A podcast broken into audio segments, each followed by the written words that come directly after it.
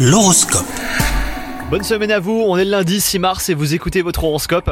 Les Gémeaux, si vous êtes en couple, il est possible que quelques détails vous dérangent dans les habitudes de votre partenaire. Alors au lieu de ruminer un parler-luisant sans agressivité, vous trouverez un compromis.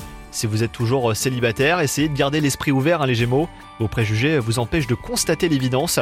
Au travail, vous êtes particulièrement productif, donc profitez-en hein, pour prendre de l'avance car les prochaines semaines pourraient s'annoncer chargées si vous procrastinez. Vous vous féliciterez plus tard d'avoir fait preuve de sérieux aujourd'hui. Et enfin, côté santé, bah, vous êtes en pleine forme.